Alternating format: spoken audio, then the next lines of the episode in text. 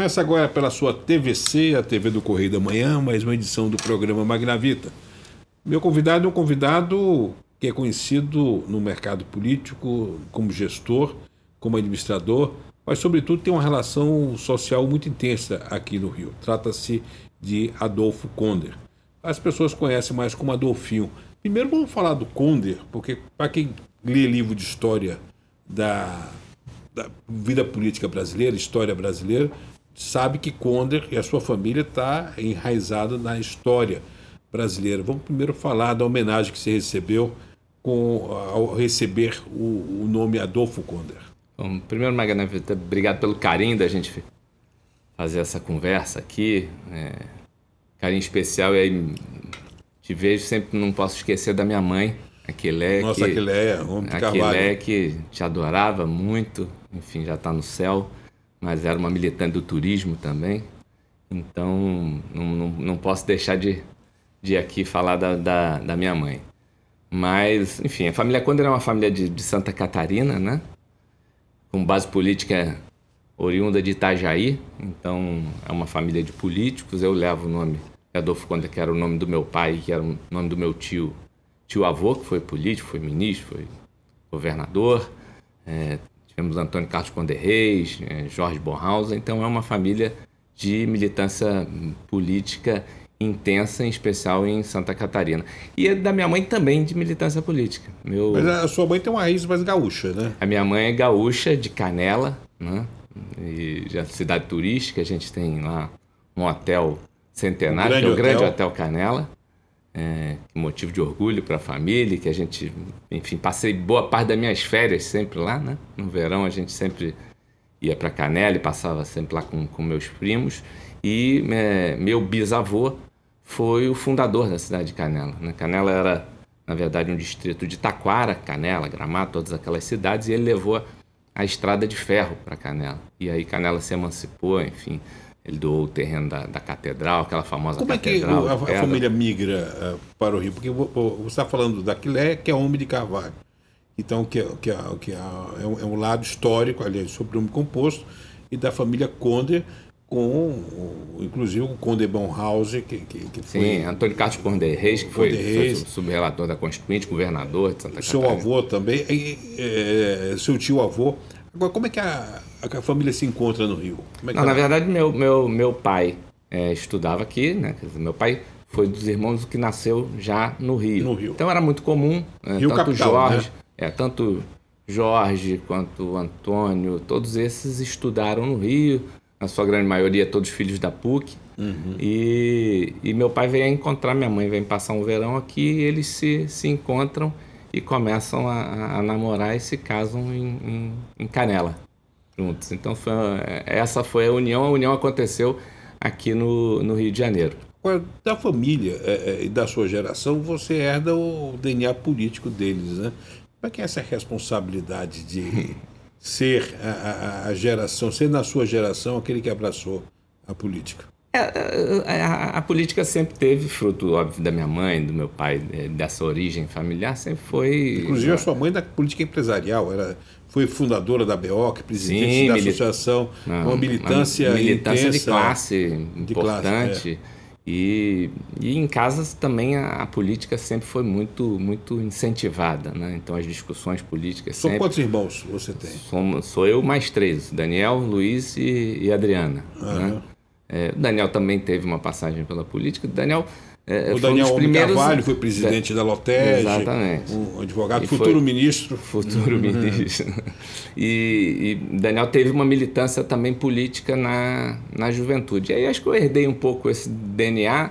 Quando entrei na universidade, comecei a, a, a militar politicamente. Fui coordenador do Diretório Central dos Estudantes da PUC. E a partir dali, enfim, engrenei na vida pública, me formei em, em Direito, mas engrenei na vida pública, na administração Você tem pública. hoje uma das missões mais espinhosas que um, que um gestor público pode ter. Quando eu falo gestor público, sério, né? porque é, para quem, pra quem deseja fazer coisas mais informais, é um prato cheio, é objeto de desejo. Mas para quem quer ser sério, você tem a presidência do Detran do Rio de Janeiro. Não só o Detran atual, mas herdando um Detran com todo um passivo de malfeitos que se consolidou, se consolidaram ao longo dos anos. Como é que é para um cara sério, um cara probo, um cara que tem esse DNA de família assumir e sentar naquela cadeira? É uma cadeira elétrica? Não, é um grande desafio. Mas eu também nunca fugi de, de, de desafios, Eu, eu trabalhava, me lembro, na época na prefeitura do Rio, quando fui convidado para ser chefe de gabinete na cidade de São Gonçalo. Então, saí do Rio de Janeiro e acho naquela idade, lembro na época fui e consultar o prefeito do Rio, tinha 26, 27 uhum. anos. E, e topei e aquele Gonçalo desafio. entra na sua vida nesse momento. Né? Entra nesse momento. A prefeita me chama, eu ali falei, acho que é um grande desafio trabalhar numa cidade de um milhão de habitantes, com a menor receita per capita do Estado. Que ali vai ser um, um imenso aprendizado, que é poder administrar com pouco, muito pouco, numa cidade gigante como São Gonçalo. E ali eu aprendi muito, porque ali a gente precisava ser muito criativo, precisava ter pulso firme, né?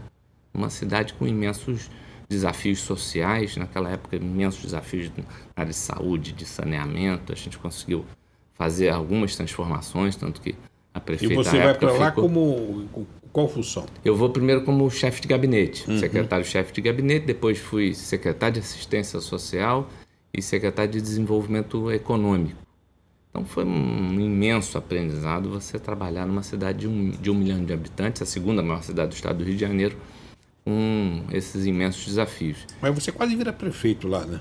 Quase, quase. Eu tive ali uma. Um... Me conta essa incursão legislativa na, no executivo, no, no, na chapa. Não, ali é, foi acontecendo de forma um pouco, um pouco natural. Eu era, era um secretário bastante atuante e na sucessão da, da prefeita, ela falou: olha, eu queria que você fosse o nosso, o nosso candidato. E eu topei naquele momento o desafio, fui para o segundo turno e perdemos no segundo turno a eleição. É, mas foi uma experiência maravilhosa, tive uma votação expressiva na, na cidade, uma característica... Foi o seu primeiro encontro com as urnas? Sim, uma característica muito... muito... Mas não foi o último, né?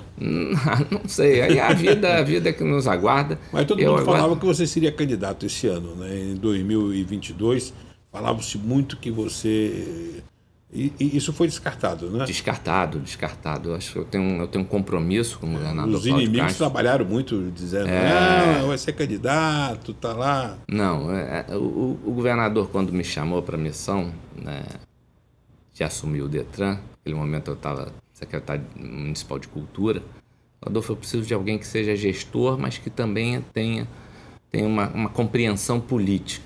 Né? E eu, no, no, primeiro momento, balancei, né? Quer dizer, disse, olha, vou, Pega, to, vou sair topar. de uma Secretaria de Cultura, onde você estava fazendo uma revolução, o prefeito era o Marcelo Crivella, você estava realmente... Era uma das áreas de grande visibilidade, porque você enfrentava série de obstáculos sim, é, sim, sim, ideológicos, religiosos. Mas, fizemos mas, você fez um trabalho espetacular e o prefeito prestigiou muito você. Fizemos construções importantes no campo da, da, cultura da cidade do Rio de Janeiro. Em especial, dizer, uma cidade como o Rio de Janeiro ainda não tinha aprovado um fundo municipal de cultura e a gente conseguiu encaminhar na Câmara e, é, e aprovamos quase por consenso. Dizer, é, na cidade do Rio de Janeiro, a grande maioria das capitais do, do, do, país já tinha um fundo municipal de cultura. A gente conseguiu, na Lei Aldir Blanc, tivemos uma, uma participação pegou todo importante. aquele conflito da que a cultura começou a ficar órfã nacionalmente. Você pegou aí é, algumas figuras eh, que passaram aí na área federal execráveis, né? Que, que Sim. E, até adeptos de Hitler. E você aqui manteve ao mesmo tempo Sim. a sua base com, com, com Sim, acho que a gente tinha um importante diálogo com a sociedade civil organizada, com, com o Conselho Municipal de, de Cultura, enfim, com, com, as diversas vertentes da cultura, e esse diálogo foi muito importante para que a gente pudesse construir políticas públicas, enfim, e aí... Muitas pessoas, eu vou aproveitar esse gancho, porque muitas pessoas, quando você era secretário de Cultura, ficavam surpresas em saber que Adolfo Conde era irmão do Daniel Homem de Carvalho, ou da Adriana Homem de Carvalho, porque a Adriana também estava no governo e chegou a ser secretária subsecretária e depois secretária de Turismo do Estado. E as pessoas, quando faziam o link e descobriam que o Adolfo Conde era o, é o caçula, né? Da, Sim, da, sou o caçula. É o temporão, caçula, não temporão, só caçula, não, mas temporão. temporão.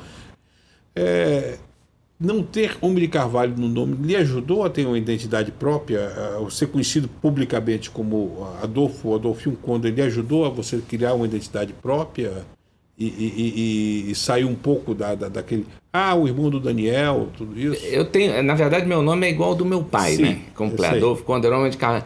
Mas as pessoas me, me identificavam com Adolfo Conde, que acho que até sim, pela, é pela história. É um nome político. Nome, nome, nome, nome político, é um uhum. nome forte, né? É, Óbvio que me, me tornou com características próprias também, com uma imagem própria. E acho que, obviamente, só depois que as pessoas vão ah, identificando, ah, é irmão Daniel, é irmão da Adriana, enfim. Óbvio que eu, eu, trago o desafio de um, de um, de um filho temporão, né? Uhum. Como qualquer filho Qual temporão. Qual a diferença de idade entre Eu tenho para o Daniel são 12 anos, é. a Adriana 11, né? Apesar que o Daniel e a Adriana nasceram exatamente no mesmo dia, né? Exatamente um ano de diferença. Uma diferença Depois diferença. o Luiz Eduardo, que é o mais próximo a mim, que são 10 anos de diferença.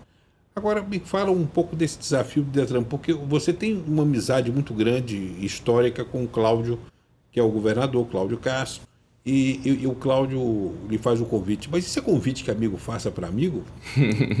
acho que eh, se ele não puder contar com amigo, né, ele vai contar com quem? Então acho que ele, ele entendeu que ele eu podia contribuir naquele momento com a gestão, organizar a casa, me deu duas, uh, na verdade três missões importantes. Falou, Adolfo, eu preciso que você organize a casa do ponto de vista administrativo, preciso que a gente melhore a qualidade do atendimento ao, ao cidadão e preciso também que a gente torne o Detran mais digital. É, mas você, esses... pega, você, você pega o Detran no meio da pandemia.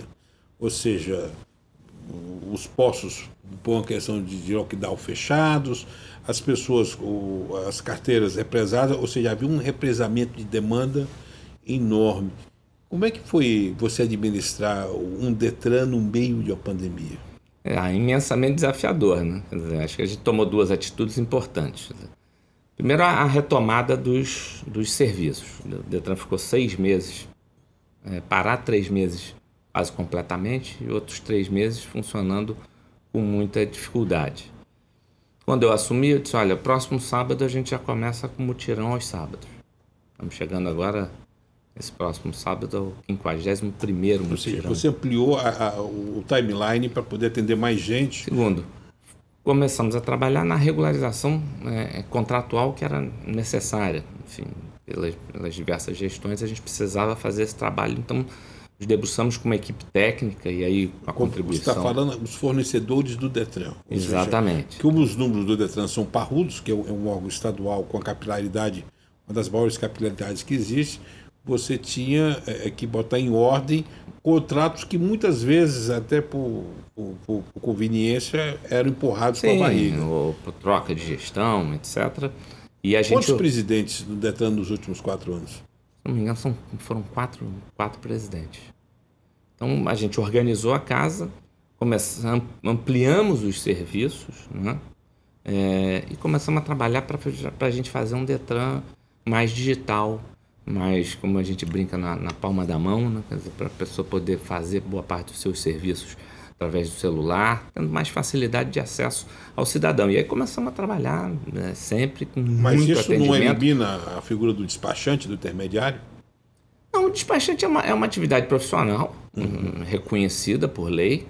É, o que a gente tem que tomar cuidado é com, com, os falsos profissionais, como existe em qualquer área. Toda hora a gente vê um falso médico, vê um falso advogado, um falso. E existem os falsos despachantes. Uma... Sim, na, sim. Na, na, eu, eu tomei uma atitude logo é, que foi na, na, ali na sede do Detran, que é onde tem o maior número de, de atendimentos de pessoas que se dirigem lá ou para tirar uma dúvida ou para fazer algum tipo de atendimento. E aí eu busquei ali fazer logo um, um, um como posso ajudar a gente fez eh, dois standzinhos ali, a pessoa chega. Ali a gente, para você ter uma ideia, Magnávia, são atendidas diariamente, ali, tirando dúvidas, em torno de 600 a 900 pessoas diariamente indo lá tirar uma dúvida. Então o cidadão chegava no Detran e não tinha muito aonde se informar.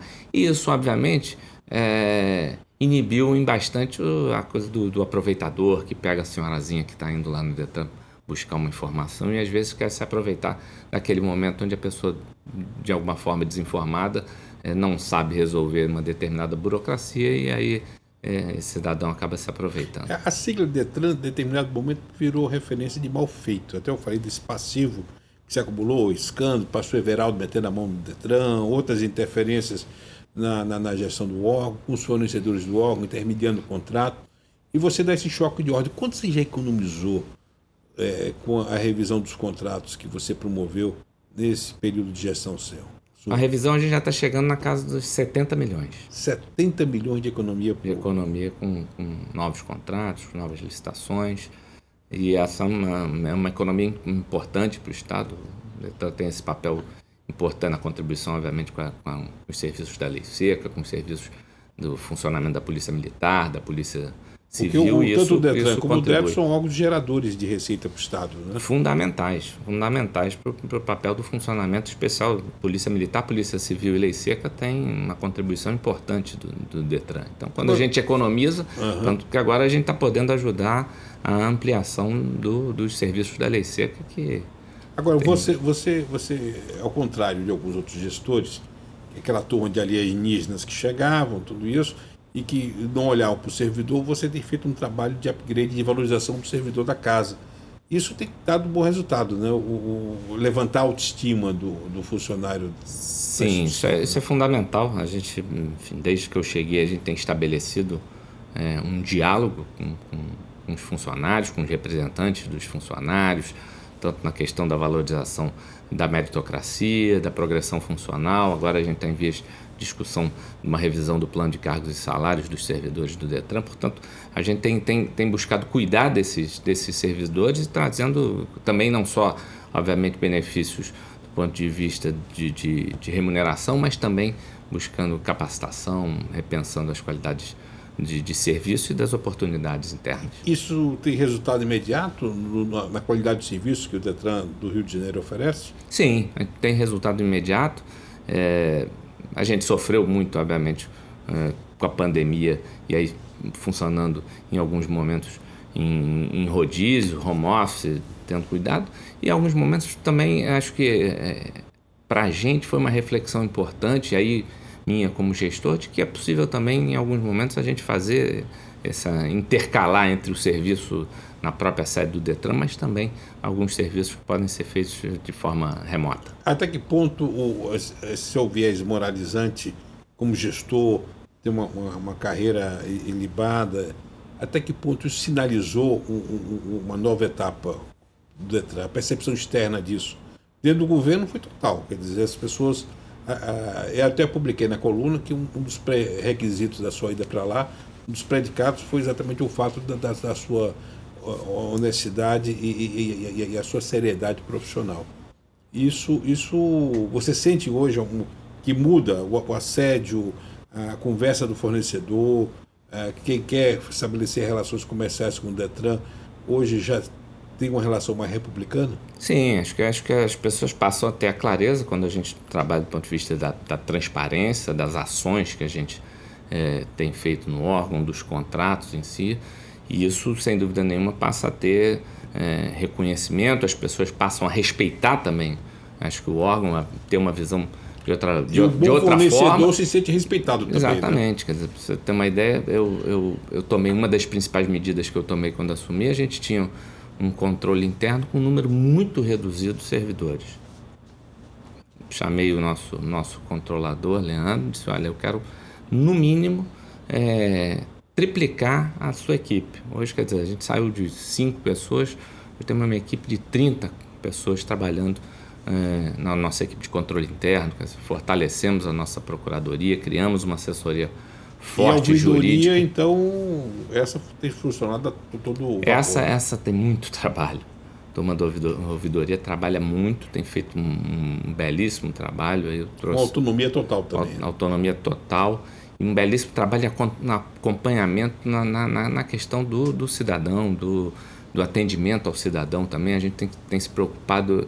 Eu, eu me preocupo pessoalmente, às vezes recebo mensagens nas minhas redes sociais: olha, eu não estou conseguindo determinado serviço, Então eu procuro dar acompanhamento a isso e isso tem sido a lógica de toda a nossa equipe da gente poder atender é, melhor o cidadão de maneira que ele saia satisfeito. A gente faz o acompanhamento, agora criamos uma central de controle onde acompanha o tempo de atendimento que cada posto faz. Quer dizer, você chegou com o seu carro, já tem lá, a gente tem um acompanhamento né, real time de, né, dos serviços, seja na habilitação, seja na identificação civil, mas em especial é, nos serviços de registro de veículos, nas pessoas que se dirigem até o posto do Detran. Eu queria que você falasse sobre acessibilidade lá no Detran. Como é que você tem olhado essa questão da acessibilidade? Olha, é, é eu, eu passei, fui fazer uma visita ao famoso posto da Francisco Bicalho, que acho que é um dos postos mais, mais conhecidos do, do, do Detran, que quando eu assumi ele estava paralisado. Na verdade, era ali a garagem dos carros do Detran. E, e entendendo que ali tinha um amplo estacionamento e, e, conversando com várias associações de pessoas com, com deficiência, a gente teve a ideia, olha, vamos aqui criar um posto ali já, já funcionava é, aulas é, práticas para pessoas com deficiência. Eu falei, olha, vamos fazer aqui o primeiro posto exclusivo para atendimento de pessoa com deficiência do estado do Rio, do estado do Rio de Janeiro. Foi o primeiro do país, na verdade, que virou até uma referência para os Detran. Já tivemos o Detran é, da Bahia visitando, vários Detrans têm procurado para entender o funcionamento. Então a gente criou o primeiro, o governador esteve lá conosco inaugurando, está lá junto com a gente a Secretaria de Assistência Social também atendendo essas pessoas com deficiência. Então lá a gente tem aula prática, lá a pessoa com deficiência que tem o seu carro adaptado é, é atendido de forma específica na sua vistoria veicular e também o atendimento da identificação civil e da habilitação. Então lá qualquer é, pessoa com qualquer tipo de deficiência pode se dirigir ao posto da Francisco Bicalho. As pessoas estão treinadas a dar esse, esse atendimento qualificado para as pessoas com deficiência e tem sido assim um sucesso. Montamos agora, estou entregando uma van adaptada. Alguns momentos a gente é, precisa buscar um, um, cidadão em casa que tem dificuldade de mobilidade. A gente tem agora uma van adaptada para buscar esse cidadão em casa e levar até o posto da Francisco Bicalho oh, para esse atendimento. É a cidadania na prática, né? Cidadania, cidadania na prática. E, e tem tido um resultado é, fantástico. Lançamos agora, vamos é, fazer a primeira entrega da carteira de identidade também, e aí foi uma demanda é, de mães e pais de, de pessoas com espectro autista, para que se tenha observação na, na carteira de identidade de que aquela pessoa é, é, tem um espectro autista também, então era uma demanda e agora a gente vai ter no estado do Rio de Janeiro a carteira também ali especificando que a pessoa tem, tem autismo. Então, é, é, o trabalho com a pessoa com deficiência é fundamental. A gente sabe que o governador tem essa, essa grande preocupação e a gente vai continuar é, nesse trabalho. Como é que você está vendo agora é, é, esse período de avaliação do governo Cláudio Castro. Você dirige um algo importante, a sua estrutura é maior e capilaridade que muitas secretarias de, do, do, próprio governo.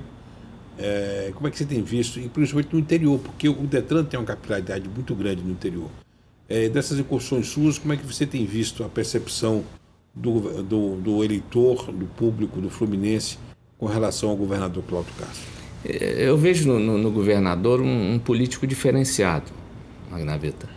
Eu acho que ele, ele é aquele cara que, que, que o Rio estava esperando. O estado do Rio precisava. Me conta essa história. Ele é, ele é aquele sujeito seguinte: primeiro, simples. Quem conhece o governador sabe que ele é um sujeito de modo simples, que atende todo mundo, que respeita todos. Né? É, gestores, deputados, que reconhece a importância do parlamento para quem então, via de uma era de, de, soberba, né? Então a gente, a gente tem. A gente tem um contraste aí. A gente tem um, tem um governador que, que atende. Muitas vezes estou despachando com ele, vejo um deputado ou um prefeito que tá, liga e digo: Olha, governador, estou aqui, posso falar com o senhor um minuto? Um...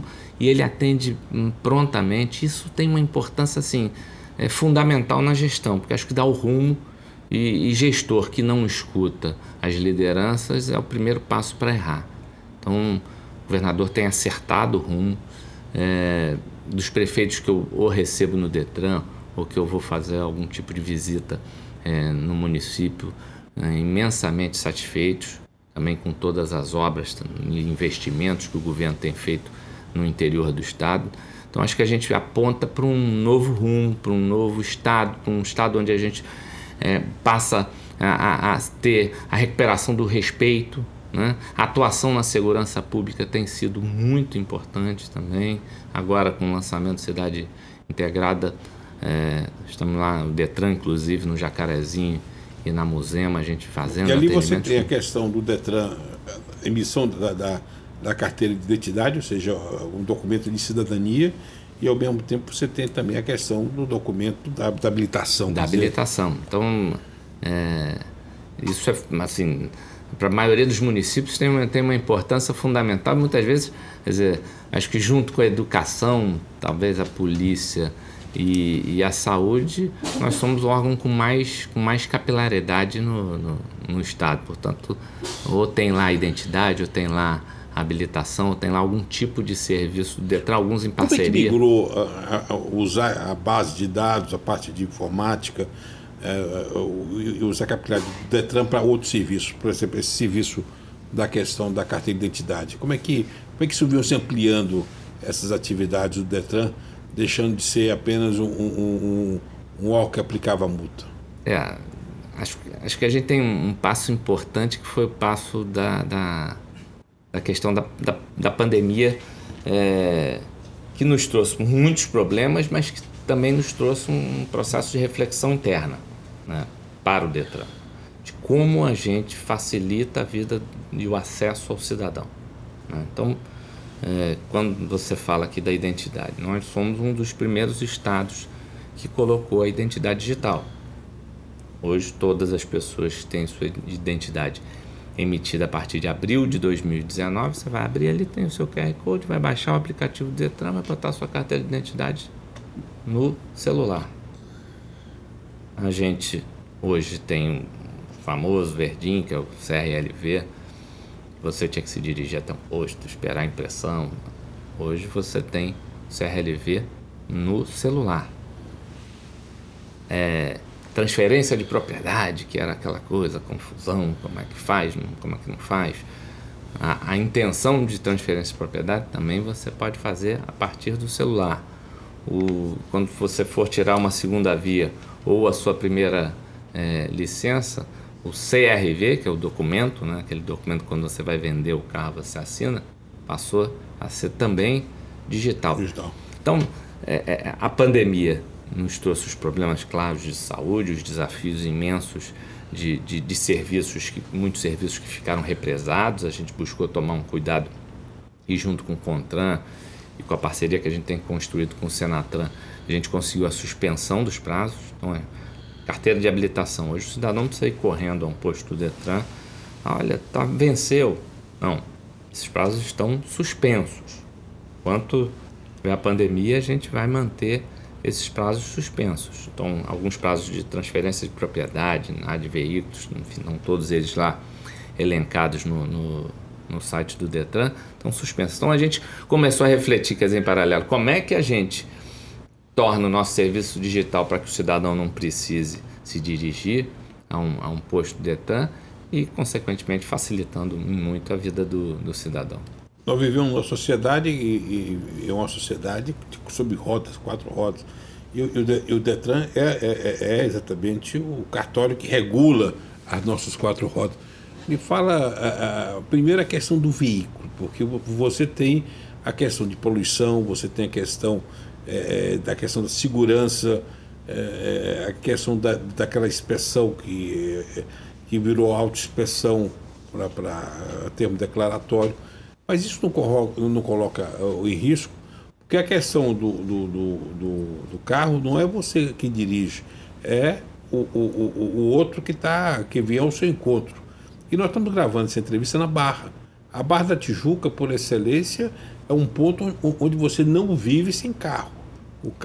Você não tem esquina, como Copacabana, como Zona Sul, que às vezes você passa semanas sem pegar o carro. Aqui, carro faz parte da, da, da sua é, identidade. Como é que você vê e, e, essa questão da qualidade da frota que está circulando na rua? Sim, a gente, a gente, o, o Detran atua em conjunto com a Polícia Militar, muitas vezes, na questão da fiscalização. Específico aqui na Barra, é, muitas vezes a gente é demandado para atuar, e, com o Ministério Público, etc., que nos demanda, é, especial na questão de pegas. E aí a gente vem com a, com a, com a Polícia Militar, muitas vezes a gente é demandado pelas prefeituras também, que nos demandam para atuação naquelas motos barulhentas. Então a gente tem feito um, um, um trabalho é, de fiscalização e, em paralelo, é, de educação no trânsito. Eu queria mergulhar na questão da educação. Hoje, hoje... Eu, eu, eu, eu quero mergulhar, vamos segurar um pouco a questão da educação, que isso é, é fundamental. Mas voltando na questão veicular. Eu, eu falei daquela declaração. Ah, isso, isso não permite o cara. Porque a crise econômica está aí. Ninguém pode esquecer que nós estamos numa crise muito séria de. Tem gente passando fome, tem gente que não consegue botar carne na mesa no supermercado. Como é que o cara vai trocar o pneu se o filho está passando fome? Você não acha que isso acaba tendo um, um, um, reflexo também em um fator que é fundamental no trânsito, que é a segurança? Sim, acho que tem uma importância. É, é, óbvio que quando você faz vários serviços, se mantém a vistoria. As pessoas acham que todos os serviços a vistoria foi, foi paralelada. Inclusive quando você faz a sua primeira. Seu primeiro documento do carro, é feita uma vistoria. Onde é verificado o chassi, é verificado o carro quando você vai fazer uma transferência de propriedade do carro, eu, eu comprei um carro seu, ele tem que ser levado a uma vistoria. E né, legalmente, se passou a esse papel da vistoria no, no posto, que era aquela que acontecia a vistoria chamada anual, ela passa a ser declaratória e é feita através de fiscalização. Né? Quer dizer, nas diversas uh, operações que são feitas pela polícia. Já ligaram para você? Estou na lei seca, porque e lei seca as pessoas confundem, né? São operações é, complementares. Você já teve muito pedido, do, tipo, Aécio Neves ligando para você, estou aqui preso, vamos prender minha carteira. Como é que você se livra do, do daqueles que caem na lei seca? Você sabe que a, a, questão da lei seca, acho que ela, ela pegou de forma tão, tão positiva que eu, nunca ninguém me ligou na vida. Por incrível que pareça, apesar de muita gente achar que, olha, o presidente Detran é que resolve lei seca, essa coisa toda. É verdade que quem tomou um pouquinho de, ficar enrolando lá, tomar bastante água, quando chegar no bafômetro, é, corre o risco de, de, de, de, de, não ser apontado. Eu estou brincando com isso, mas a gente tem hoje um, um, um, a lei seca é algo que é respeitado. As pessoas é respeitam. E, e, pelos exemplos que foi dado, você vê que o brasileiro ele é muito favorável a quando a lei ela não tem exceção e ela é aplicada da forma correta, ela vinga. A, a, e a lei seca ela foi aplicada dessa forma. Você vê aí o caso jogadores, políticos, juízes. É, é, eu brinquei do Aécio, que o Aécio perdeu a carteira na lei seca é, quando, quando a pessoa sente que é para todos, ninguém o respeita, né? Eu acho que a, a, lei seca, de fato, é, é uma lei que pegou. Essa é de verdade, né? Quer dizer, as pessoas sabem que se estiver lá na lei seca... deputado Hugo Leal. Hugo né? Leal, nosso é um deputado que foi, da base. Do, que foi presidente do, do Detran também, passou, teve uma passagem importante pelo, pelo Detran. Então, é, é uma lei que deu certo, as pessoas sabem que não, não, não tem essa história de conversinha, de olha, não, como é que eu faço, não faço, não, não e tem o resultado em termos de redução de, de, de mortes? Ah, tem sido, tem, os, os, dados são grandes. A gente teve um crescimento em, em, na, no pós-pandemia do número de pessoas é, andando de carro, chamamos de alcoolemia, né? É, um número grande no crescimento de apreensões é, da lei seca, mas agora passa a, a, estabilizar e a gente tem muitos depoimentos é, de pessoas que, enfim, entendem a importância do papel da lei seca. Você vê que a gente tem, eu vejo cultura, culturalmente, outro dia conversar com um número de jovens. Tem jovens hoje que dizem, nossa, eu prefiro só ando de carro, eventualmente para ir na faculdade, para fazer um curso. Sair sábado e domingo, eu quero andar de táxi, de Uber, não ando mais de carro. Então, a gente está criando uma nova geração né, já com essa preocupação relativa a não andar. E o terror do trânsito? Motocicleta. esse é um desafio enorme, né? E enorme também para os municípios. Eu recebo muitos é, prefeitos que se queixam daquelas motos que tiram é, escapamento, né? aquele barulho que passa na frente do hospital. O Ministério Público faz uma queixa à prefeitura para que fiscalize e a gente tem feito essa, essas ações é, relativas às motos, em especial essas que fazem adulteração, é, colocando obviamente o, o escapamento é o, fazendo mais barulho. Né? E é o, o de moto, o índice não só de mortos, mas também de pessoas que sequeladas é enorme, né? É, no trânsito. Enorme. É, eu, na semana retrasada, tive com a diretora do INTO conversando sobre essa questão. A gente está trabalhando um, projeto em conjunto com eles, começamos a fazer uma conversa. O INTO, que é o Instituto, Instituto de, de Traumatologia, e que ela me falou: olha, Adolfo, a gente tem um número enorme, de, o INTO é uma referência para o país eles lá, ela me mostrou os dados, assim, eles têm uma fila que não é uma fila só no, no estado do Rio de Janeiro, eles atendem é, todo o Brasil. E a gente começou a estabelecer um diálogo com o INTO para fazer um trabalho de, de conscientização né, nas escolas públicas. Aí entra essa questão da educação, porque um, um dos papéis que o Detran tem é educação para o trânsito, né? Que é importantíssimo. Hoje mesmo a gente estava fazendo aqui na, na Barra da Tijuca uma operação de educação do trânsito pessoas são paradas quando vem o Detran querendo dar orientação, nem acham que já é lei seca, porque tem aquele balão, né? Ficam com, e a gente vai lá me dar orientação, a importância da, da, da cadeirinha. Eu tenho um episódio na minha vida, é, indo para São Paulo de carro com meu filho, tinha um ano e meio, é, e quando fui chegando a, a, a, na altura ali de Guarulhos, o trânsito parou e um carro veio um, um grupo de pessoas embriagadas bateu na, na traseira do meu carro e se não fosse a cadeirinha, é, talvez não tivesse salvado meu filho. Então, é, a importância da gente usar o cinto de segurança, muitas vezes a gente acha que o cinto de segurança. Hoje, meu filho usa, fruto desse acidente, ele usa o cinto de segurança na parte de trás do uhum. carro. Isso tem uma importância é, fundamental de, de fato salva vidas. E é essa abordagem que a educação do trânsito faz. Ela também, a gente tem uma equipe, um núcleo... Você tem um percentual por lei do que é arrecadado com multa que deve ser revertido em educação para o trânsito. Que percentual é esse? Então, a gente, a gente é, qual é o investimento? Hoje a gente tem uma escola pública de, de, de trânsito que recebe parte desses, desses recursos, inclusive agora a gente vai, vai reformá-la.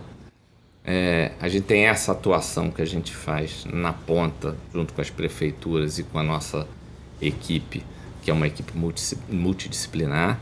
A gente tem o NAVE, que é o Núcleo de Atendimento é, das Vítimas de Trânsito, é, que, que atende não só a vítima, mas atende a família da vítima. Então a gente tem vários vitimados de trânsito que foram a óbito e faleceram, e, e a gente dar esse atendimento para as famílias. Então, né, toda a nossa, nossa equipe integrada fazendo esse, esse, esse trabalho de, de, de atendimento. Bom, eu queria falar, voltar, estamos chegando na reta final, falar de política, falar o que, como é que você acha que vai ser a eleição para o governo do Estado em, em 2022? Cláudio, André Siciliano, Freixo, como é que você vê aí a, a, disputa? Já se fala do garotinho ser um segundo palanque para Bolsonaro, se fala também na questão de você ter o Felipe Santa Cruz com o apoio do Eduardo. Como é que você vê esse cenário, você como um homem que vive os bastidores do poder e que vai ter uma atuação muito importante na campanha do governador? Eu vejo, acho que acho que o governador fez o dever de casa certo. Né? Primeiro construiu um importante arco de alianças. Acho que ele vai muito forte é, para a eleição. Vai ter 67% do tempo de televisão, se for mantida a aliança até a reta final, dá 67% do tempo a, de A, a TV, Magnavita, eu tenho uma experiência própria nessa minha candidatura que eu tive em São Gonçalo. São Gonçalo é a CNT que passa, né? Na época era Record. Pela Record. E, e, é impressionante, quer dizer, quando você tem tempo de TV, né? É óbvio que o tempo de TV não adianta se você não tem trabalho para mostrar que não é o caso do nosso governador, que tem muita coisa para mostrar. Né? E, e, e, precisa mostrar isso num curto espaço de tempo. É, a TV tem uma importância. Eu, eu lembro quando eu fui candidato, eu tinha. Quando começou a eleição, eu tinha 8%. Em duas semanas eu saí de 8% fui para 35%. Então, acho que o Cláudio tem muita coisa para mostrar. Acho que ele construiu esse arco de aliança, é, que é uma sinalização importante, os gestos que ele tem feito é, para os partidos da base. ele com. Como ele e Witzel são a mesma coisa. Eu estava vendo uh, alguns grupos de quality que estavam, de, de pesquisa que estavam sendo feitos. E a imagem inicial é as pessoas confundirem o Cláudio Castro com o Witzel. O que é um leve engano, porque o, o, o, os dois ali é água e azeite, não se misturavam mesmo. Sim, acho que é, é, é, o, o, fato do Cláudio ter sido é, vice do, do Witzel, quer dizer, é, acho que são, são características diferentes, né? É, guardada a atuação de, de, de, cada um. Acho que o Cláudio tem dado a, a, sua demonstração e as suas características claras, né? e isso é reconhecido por todo mundo da política. Não sou eu que estou falando. A existência do Cláudio Pitbull, essa figura mais pitbull que ele tem de vez quando sai dessa mansidão dele e consegue ser veemente, isso tem sido bem aceito pela política. Sim, né? sim, e é necessário, a defesa é importante. que ele fez agora do Galeão, por exemplo, o ministro Tarcísio. A, a, demonstração de que ele é um, é um sujeito de construção política, de querer montar uma concertação política, que mas é o que, que ele conseguiu fazer. que é presidente, que, tem, de, que, é governador que, de um grande estado. Que é firme e que mais, quer dizer, quer dizer, independente das alianças políticas, óbvio, do alinhamento nacional que ele tem partidário, é, da aliança que ele tem com a Assembleia Legislativa, ele tem dado uma demonstração clara de que tem a sua independência nas suas ações. Agora, Adolfo, eu queria que você falasse dos outros candidatos. Como é que você vê Está se delineando aí Cláudio versus Freixo? Como é que você vê? Como é que você sente aí? Acho que a candidatura do Freixo foi reafirmada pelo, pelo, pelo presidente Lula. Né? Então acho que ele, ele é o candidato a princípio. Tenho que, minhas dúvidas. Tenho ele, minhas dúvidas. Ele é o candidato a princípio que sinaliza para ser o candidato é. da, da, da, da, esquerda. Então é, o que aponta é uma, uma polarização de forças de forças políticas. Né? O Detran esteve muitas vezes loteado por grupos de deputados, consórcios de deputados que dividiam ali o comando. Como é que você vê eh, essa relação com o legislativo fluminense? Acho que o, diá o diálogo com o legislativo é sempre importante. Não existe é, é governo que não dialogue com, com o legislativo. Que foi um dos grandes erros do Witzel. A, a, relação é fundamental. Acho que o, o, o Cláudio tem feito é, ele mesmo, muitas vezes, essa própria relação que, que dá muita força ao governo, né? quer dizer, muita segurança aos deputados que estão, fazem parte é, da base aliada, quer dizer, ele é, um, ele, é um, ele é um governador, se você for lá no gabinete, ele, ele permanentemente está ali dialogando, conversando, ouvindo as questões locais, as questões dos é, deputados que têm base, base política em determinados municípios, então, ou atuação de classe na segurança pública, a gente tem um número grande de deputados, então eu vejo no, no Cláudio essa capacidade de. E você tem alguns diálogo. deputados que estão em funções executivas, que é muito bom, porque eles colocam o CPF deles à, à, prova. Né? Por exemplo, o Léo Vieira, que é seu amigo, tem sido. E tem feito um trabalho belíssimo Sim, na defesa feito, do consumidor. Tem feito né? uma atuação grande aí na fiscalização e é, e é muito importante para o Estado do Rio de Janeiro, quer dizer, é, e para o cidadão em especial, então ter feito fiscalizado os postos, fiscalizado, enfim, os comércios também. É uma atuação importante. E acho que quando você traz também é, o parlamento e dá representação no, no, no, Poder Executivo, é importante. Agora, você acaba de, de ser entubado aí com a nomeação de uma diretoria do Detran a, a, um, a um, partido da, que entrou na base da aliança e levou logo a, de, a, diretoria de ensino. Como é que você viu essa politização na, chegando na sua área? Aí? É inevitável? É, acho que a, a, construção política tem sido feita, o governador é, tem conduzido esse processo. Acho que ali, é, quando se traz um, um partido para a base, como, como existe um, já um marco grande de alianças, no, é, é, é importante caso, nessa construção. No, no, seu caso foi o PROSA, né? Que... É, PRTB, né? PRTB, é, PRTB. É... Desculpa, PRTB que é o do Mourão, exatamente. É. Eu acho que o, o, o Cláudio sinaliza mais uma vez, quer dizer, também uma demarcação de campo político. Né? O campo político do Cláudio está tá claro para essa eleição. Cláudio é um sujeito de centro, né? com características de um centro conservador. Religioso. E, religioso. E isso na política é fundamental. Não adianta a gente também. É, Ele tem uma identidade. Quem né? é candidato não, não ter campo definido. E qual Mas, papel você vai ter na campanha dele? Eu vou contribuir, a missão que ele, que ele entender que eu possa. Porque você estava quase candidato, né? Aí você abriu mão para trabalhar na eleição dele, né? Sim, não. É, meu, meu compromisso é, é, com o governador. Acho que ele é, é um sujeito da minha, da minha geração. É, é um orgulho imenso se eu puder com ele contribuir para a transformação do Estado. Eu aproveito e colocar gancho, ali um... você vê esses quarentinhas, né? Você, o governador, o Nicolas, Abel. Rodrigo Abel, Zabit, aí vai a turma. Como é que você vê esses quarentinhas tomando conta do, do, do Estado do Rio? Acho que a turma. É, é um processo de renovação. É um processo valores, de né? renovação. Acho que a política, de um modo geral, ela passa por ciclos, né? E acho que a gente passa no estado do Rio de Janeiro por um novo ciclo da política. É natural quer dizer, que essa geração é, dos 40, vamos dizer, a vida começa aos 40, né? Então, é, acho que essa, essa equipe, o Cláudio tem uma equipe muito, muito competente, aquele meio campo dele, que com que casa civil, um planejamento. Mas na vida, eu, eu sou um sujeito de, de muita paz, muito. Eu sou um pisciano, né? Então, pisciano tem Mas o que, que tira você do sério? Tira do sério, às vezes, falta de compromisso. Isso me tira do sério. Quando o sujeito não é comprometido, é, seja na gestão Você sabe pedir desculpas? Sei, sei, sei. Já pedir. fez isso muitas vezes, não? Já fiz algumas vezes. Levava palmada ou chinelada da dona Cleia, não? Mas nunca. Você sabe que minha mãe, ela é uma, era uma alemã, né, de origem alemã, aquele jeitão dela, calado. É, nunca me deu uma chinelada. Poucas broncas mas tomei. Adriana e, e, e Daniel. A Adriana é mais brava, Adriana é mais brava, Adriana é mais brava. Adriana é mais brava. Mas é. também nunca, nunca me deu uma chinelada. E, e, e minha mãe tinha uma coisa no, no olhar, sabe? E, e, que era meio que uma troca. Então, se ela percebesse que você estava com algum problema, ela no olhar, ela já, de alguma maneira, já vinha com alguma São uma forma de os ensinamentos que, que, que ela te deixou. Porque é, é, é, é evidente que, que, ninguém deseja isso, mas perder precocemente da forma que foi a, a partida de sua mãe, qual é o grande sentimento, o, grandes, os grandes ensinamentos que ela. Eu diria, Magna, primeiro, a perda da minha mãe foi a maior dor na, da minha vida, foi a perda da minha mãe.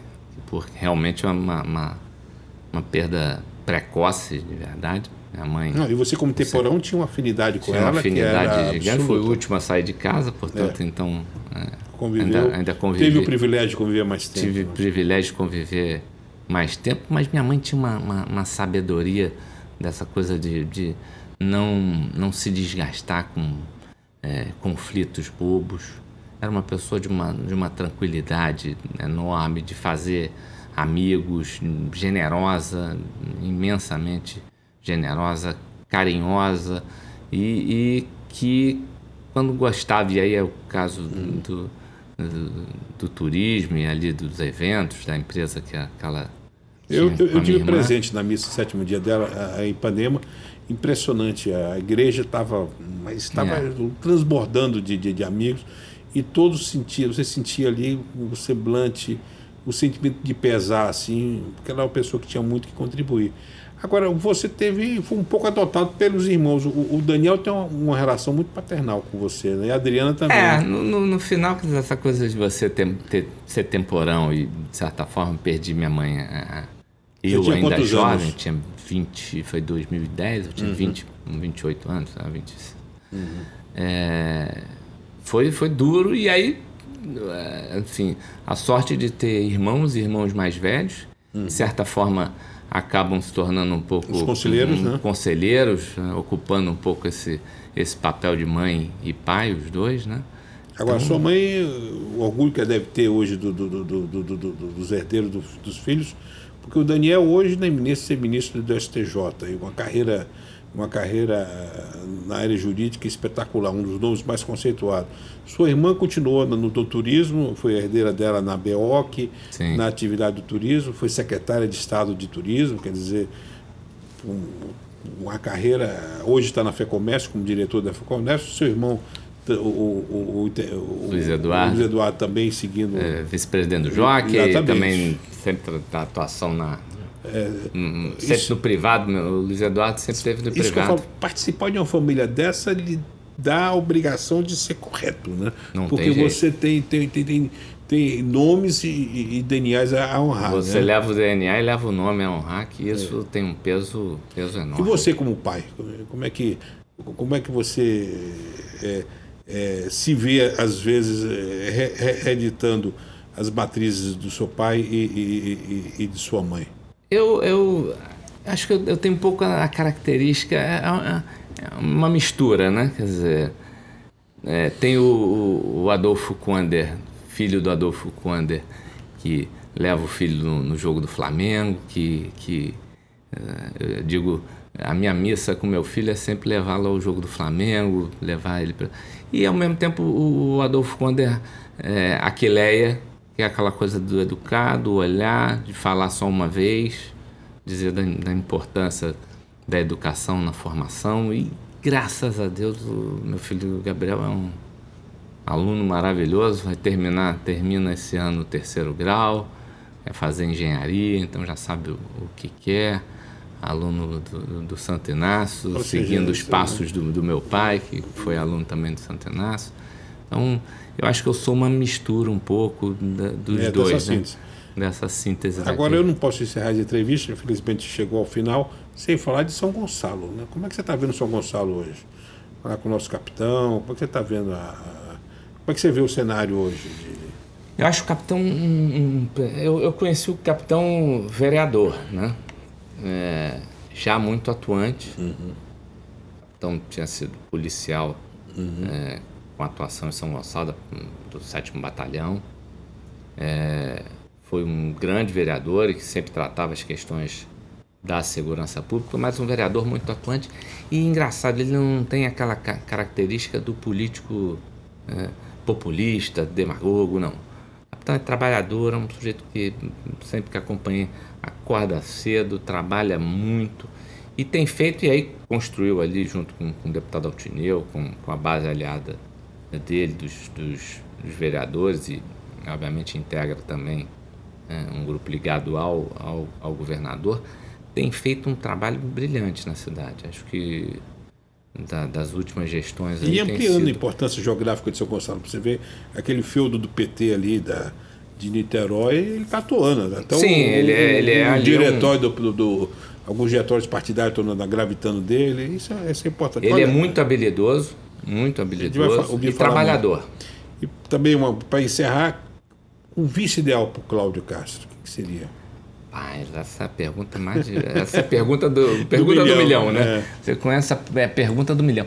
Eu, eu, eu assim, outro, aí é uma opinião pessoal. Outro dia, Valdo da Ceasa disse que o milhão dele é milho grande lá da Ceasa que ele estava dando para poder o TCE lá. Tal. Eu, eu acho que, que a figura para ser o vice do, do Cláudio, quer dizer, óbvio que dê ampliação político-partidária, mas que acho que, que traga uma base eleitoral e aí, aí uma opinião própria, não tem um nome uhum. na, na, cabeça, mas é, talvez um nome da Baixada Fluminense traga uma importância é, grande. O Cláudio tem uma atuação. É, é foi vereador da cidade do Rio de Janeiro. Então... Eu, eu, eu, acho que se o Cláudio, se o, se o, o, Lisboa resolver o problema da sucessão dele lá, seria um bom nome. Eu acho que é um, Lisboa, é um caminho. É, teve boa, eleito, reeleito, é. já foi deputado federal. E é um Dia de sorte eleitoral também. Pois Lisboa é, é, é pé quente. É, pé quente. Bom, eu quero agradecer muito. Chegamos ao final dessa entrevista. Um prazer enorme franquear nossas câmeras aí para a sua despedida. E é importante que a gente mostre esse bate-papo mais informal, esse lado humano de pessoas que, que como você, que hoje tem uma função é, de extrema responsabilidade no Estado, mas que coloca, sobretudo, a honestidade e a decência acima de tudo no comando da vida pública. Isso é muito importante. São é exemplo desses quarentinhas aí que a gente fica muito feliz em poder trazer aqui no programa. Muito obrigado pela sua presença e as nossas câmeras aí para sua despedida. Obrigado, Magnavita. Você falou quando aqui no início, falou assim, 50 ah, minutos. Eu falei, cara, 50 minutos na TV parece que é um longo. Eu, é, eu que, que, já fiz algum. E, e, aqui passou muito rápido. É. Então, é, te agradecer pela oportunidade da gente falar um pouco aqui do Detran. É, tem muita coisa ainda a gente teria aqui Eu pra, arranquei pra aquela pesca, porque o, o, Detran você fala em outras emissoras. Aqui o importante é, é o Adolfinho. E pela alegria da gente poder estar tá fazendo essa conversa tão, tão, tão gostosa aqui, você me, me tirou, me, me, emocionou aqui, eu balancei aqui umas três vezes, você falando aqui da minha mãe, do meu pai, do meu filho, então é, obrigado pelo carinho. Mas esse lado humano é fundamental, Adolfo. De, de demonstrar, demonstrar aqui um pouquinho quem sou eu também. Quem... Tá bom, muito obrigado aí. Obrigado e, aí. E para e todos os telespectadores, o prazer de ter pela sua TVC, a TV do Correio da Manhã, um dos quarentinhas aí, um dos integrantes dessa geração que está transformando o Rio de Janeiro. Até o próximo programa.